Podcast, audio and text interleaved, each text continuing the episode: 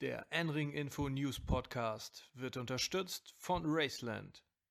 Und damit herzlich willkommen zurück zum N-Ring Info News Podcast.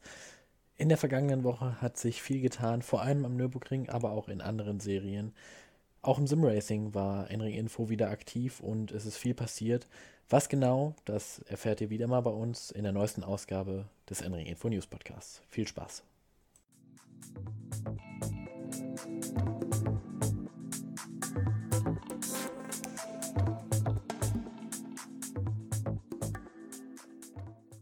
Es sieht gut aus für die NLS am Nürburgring. In der vergangenen Woche hat die NLS ihr Hygienekonzept für die neuen NLS-Läufe preisgegeben. Die Rennen werden so lange wie nötig und natürlich ohne Zuschauer stattfinden, egal ob an der Grand Prix-Strecke oder ob an der Nordschleife. Eine weitere große Änderung für die mögliche Durchführung der NLS ist, dass die Boxen geschlossen bleiben werden. Jedes Team wird einen Platz im Fahrerlager bekommen, wo dann die nötigen Service am Autos durchgeführt werden. So werden zwar die Autos in der Boxengasse aufgetankt, jedoch wird durch die vorletzte Box ins Fahrerlager hineingefahren, wo dann der Service durchgeführt wird und durch die letzte Box wieder hinaus. Auch dies ist eine Maßnahme, um Kontakte in den sonst so vollen Boxen zu vermeiden. Wenn also alles gut läuft und die Landesregierung dieses Hygienekonzept abnimmt, kann die Saison in vier Wochen starten. Auch ein weiterer Vorsaisontest ist vorher anberaumt. Dennoch muss ich zum Ende noch einmal an euch, an die Zuhörer appellieren und euch darum bitten, nicht an die Strecke zu kommen, so gut das Wetter auch sein mag und so groß die Sehnsucht nach der Nordschleife auch sein mag. Nur ohne Zuschauer wird es möglich sein, die NLS so durchzuführen, dass kein Infektionsrisiko besteht. Bleibt also zu Hause und genießt den sehr guten Stream der NLS. Danke. Was ebenso in der vergangenen Woche beschlossen wurde, ist, dass die DTM ihren offiziellen Vorsaisontest nun nicht mehr in Monza, das ja eigentlich zuerst geplant war, auch nicht in Hockenheim, das der erste Ersatztermin war, sondern nun am Nürburgring austragen wird. Für den DTM-Vorsaisontest geplant sind die Tage vom 8. bis zum 11. Juni. Auch hier sind keine Zuschauer erlaubt und es wird streng auf die Hygiene geachtet. Eine weitere positive Nachricht ist, dass der ADAC den neuen Kalender des ADAC GT Masters präsentieren konnte. Dort wird der Saisonstart auf einer Strecke stattfinden, die für dieses Jahr eigentlich gar nicht im Kalender geplant war, und zwar der Lausitzring.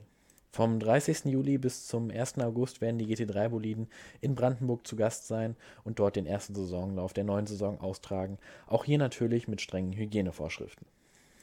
Zum Abschluss der Sektion im realen Racing gibt es noch eine, leider eine kleine traurigere Nachricht, und zwar wird es in diesem Jahr keine 10 Stunden von Suzuka geben. Das Rennen wurde abgesagt und nicht bloß verschoben, da es aufgrund der strikten Einreisebeschränkungen in Japan aktuell nicht möglich ist, dort Sport zu machen und die Strecke im Herbst, dann wenn es wieder möglich sein wird, voraussichtlich schon ausgebucht ist. Deswegen wird es keine 10 Stunden von Suzuka in diesem Jahr geben. Ob die Intercontinental GT Challenge in diesem Jahr woanders in Asien fährt und dort einen Langstreckenlauf austrägt, ist noch nicht klar.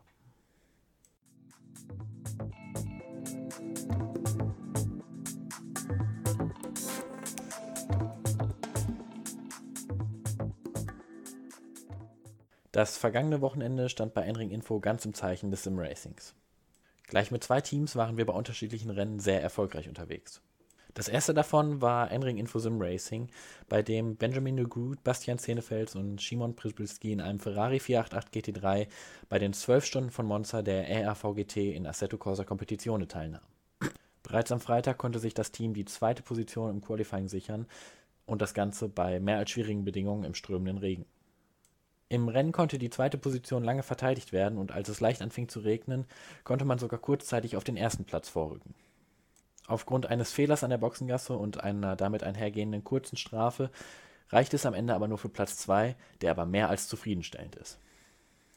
Alle Fahrer zeigten sich nach dem Wochenende alles in allem sehr, sehr zufrieden. Das zweite Team, mit dem wir am Wochenende unterwegs waren, war das Team MSB bei Enring Info. Stian Verherstreten und Rasmus Tulstrup nahmen an den sechs Stunden von Silverstone von AOR Racing teil. Vom 24. Startplatz kämpften sich die beiden Fahrer für Team MSB bei Enring Info in teilweise monsunartigem Regen bis auf den 14. Platz nach vorne, mit dem sie sehr, sehr zufrieden sein können.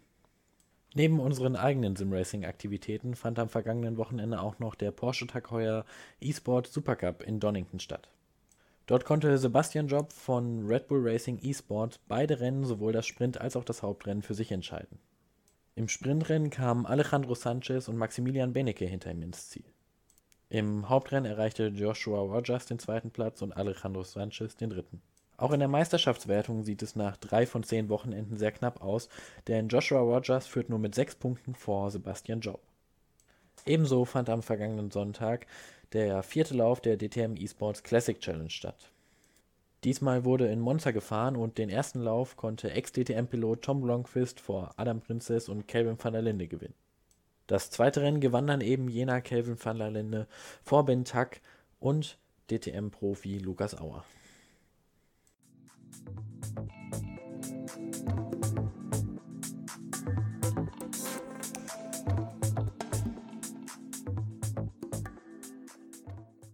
Langsam scheint es weiterzugehen mit dem Motorsport und die ganze Motorsportwelt guckt auf Amerika, wo aktuell die Nesca und in ein paar Wochen auch die Indica-Serie weitergehen. Diese beiden Serien werden wohl das Vorbild für Europa sein und zeigen, ob es klappen kann, in dieser Zeit Motorshow zu betreiben.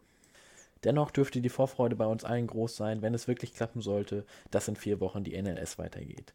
Bis dahin bleibt alle gesund und wir hören uns beim nächsten Mal. Euer Max Rennfort.